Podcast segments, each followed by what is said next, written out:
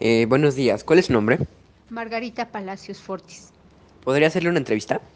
Claro que sí, joven. ¿Usted sabe acerca del coronavirus? Sí, sí tengo conocimiento de él. Sé que se originó en China. Eh, desafortunadamente eh, no fue frenada a tiempo o no quisieron dar a conocer la noticia a todo el mundo. Entonces de ahí partió y se, y se hizo pandemia. ¿Ustedes qué medidas preventivas toma?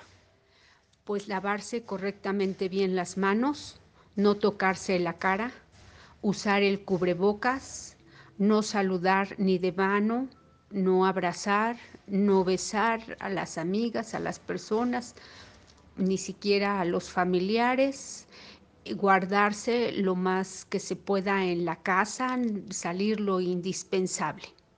Y al entrar, eh, sanitizarse y sobre todo los zapatos. ¿Cree que el gobierno ha actuado correctamente para frenar esta pandemia? Pues a la medida de sus posibilidades lo ha hecho.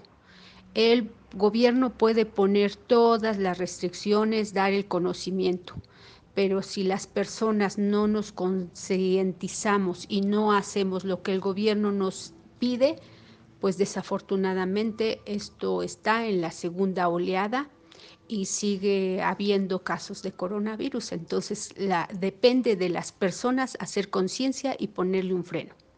¿Cree usted que la vacuna venga a erradicar esta pandemia?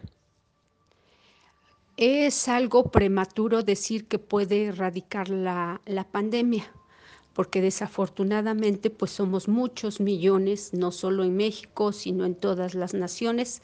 Entonces, mientras no se cubra al total de habitantes en este mundo, pues seguiremos teniendo la pandemia y no puede erradicarse. Eh, muchas gracias por dejar, por permitirme hacer esta, esta entrevista. Buenas tardes. Bueno.